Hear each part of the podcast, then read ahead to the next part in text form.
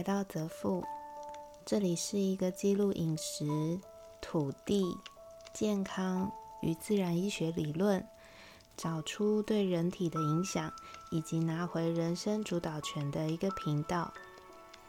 生物账务呢，是我在执行一个功能油与相关健康理论，对于女性乳癌或是囊肿等类症状的实测记录。如果你没有相关的问题，你可以收听其他的主题。这集是生物账务第十六天茶酒咖啡展的心得。今天抽了一个空，去了茶酒咖啡食材展。本来想说最后一天人应该会少很多，没想到依旧是可怕至极的拥挤。我不在家，就是在往咖啡馆的路上。这句话现在可能可以改成：我心不在家，就是在往开咖啡店的梦想上。很可怕，每一个年轻人都是在开咖啡店，或是即将要开咖啡店的。整个会场里面都买差不多的豆子。烘好的或是生豆，感觉接下来半年内的咖啡店单品咖啡应该都蛮无趣的。这趟去有几个蛮不错的收获。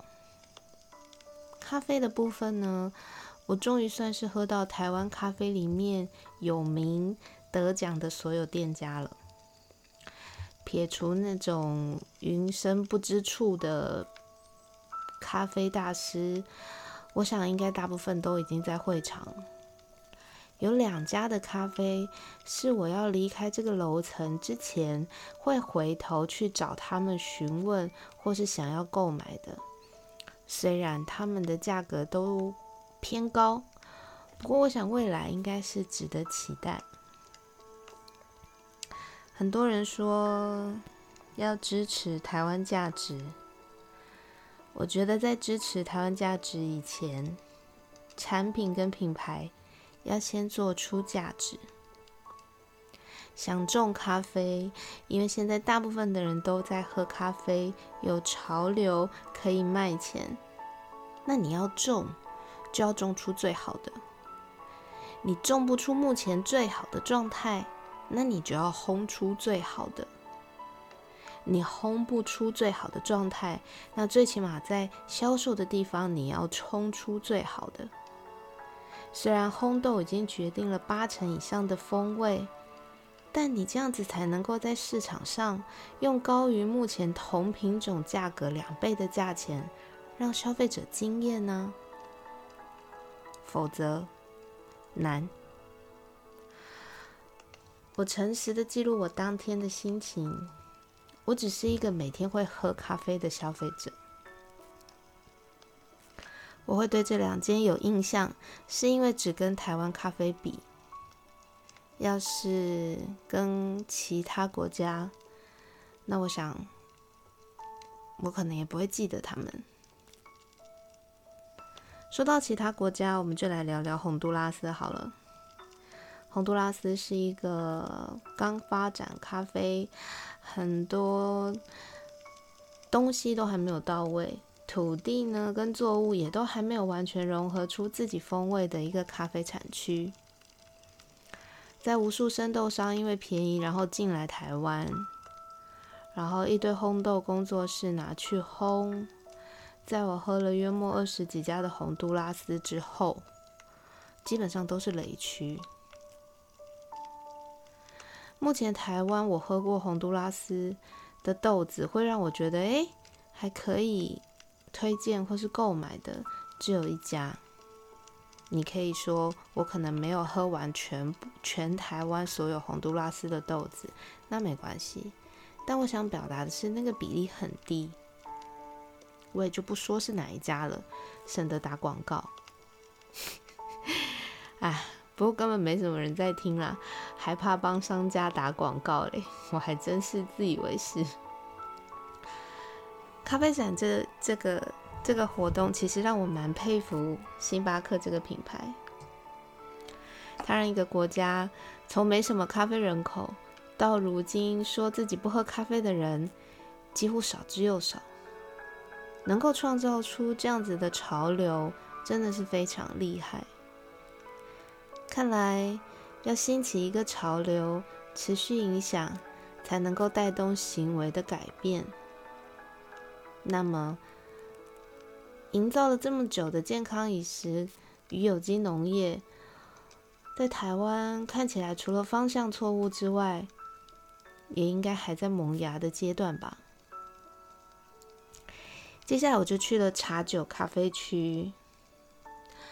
自从我之前在发哥那边喝到非常厉害的浙香金萱之后，我就深深佩服野放茶的魅力。然后又认识了我的茶农，教了我非常多的专业知识。慢慢的，我好像也开始对茶有了一点点的兴趣。至于这个兴趣能够支撑我研究多久或研究多远，我觉得得看荷包要有多深。毕竟茶、酒、咖啡都是透过发酵时间才能够形成的美味，更别说还有孕育食材的那块土地。食物的美味离不开微生物发酵，身体的健康也离不开微生物菌虫。以前的我喜欢酒，现在的我开了咖啡跟茶的选项。不知道什么时候我的收入选项也能够同时开启各种流入。我觉得，因为茶目前在台湾来说啊。惯性的还是远远大过有机的产量，所以我只能在几个茶农那边品尝，很快的就浏览过去了。我的茶农推荐我永大，永大还蛮让蛮让我想要去看看他的茶园的。哦，我在他的摊位上喝的是一年一采的野放乌龙，没有想到我竟然喝得出奶味。这是我第一次喝到乌龙茶里面的奶味，感觉我的味觉又上了一层楼的样子。至于酒区，以前本来是我的主战场，后来饮食慢慢改变之后，家里面的酒现在应该都在哭泣吧。加上今年参展的日本酒商非常多，远远望去就好像是在疫区。太多人都没有戴口罩，我实在不敢过去，怕有什么万一。其实连续四天下来，我都会有点哇怀疑，会场这些满满的人潮，到底转变成多少消费力？不知道在咖啡那边有没有六成？可是其实。有去参加的、有去参观的人，应该会很明确的发现，参展的牌子非常多，但是人潮只有在比较有名气的那几个咖啡品牌上面聚集。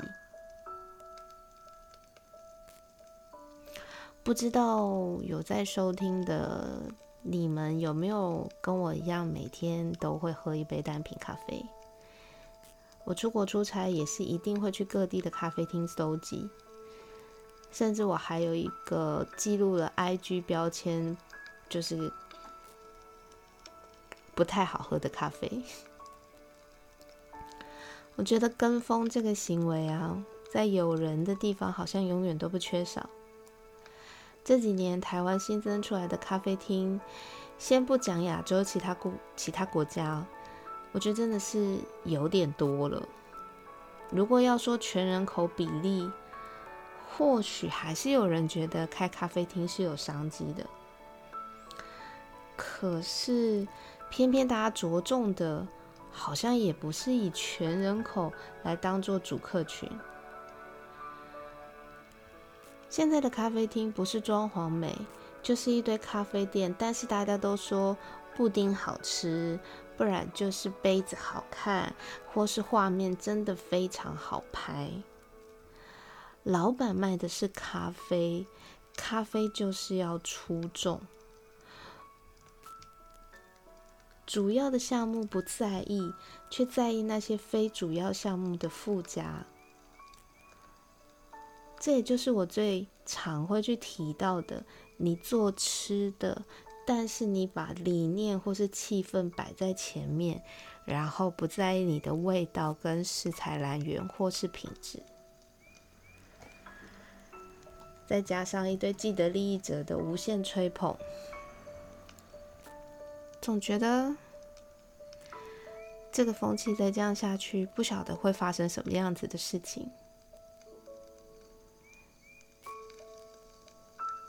大家，我们上班赚钱是为了拥有自己想要拥有的生活。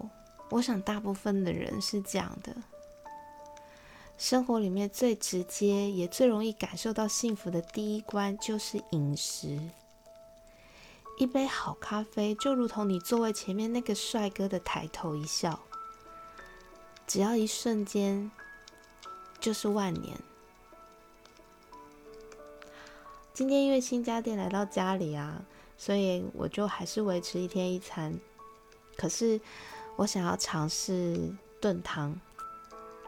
黑种草油虽然我已经开了，但是这周我打算休息，因为我这一趟实测下来，我的每日用量已经增加，是我之前服用的大约四倍。我想要让自己的身体有一个可以靠自己。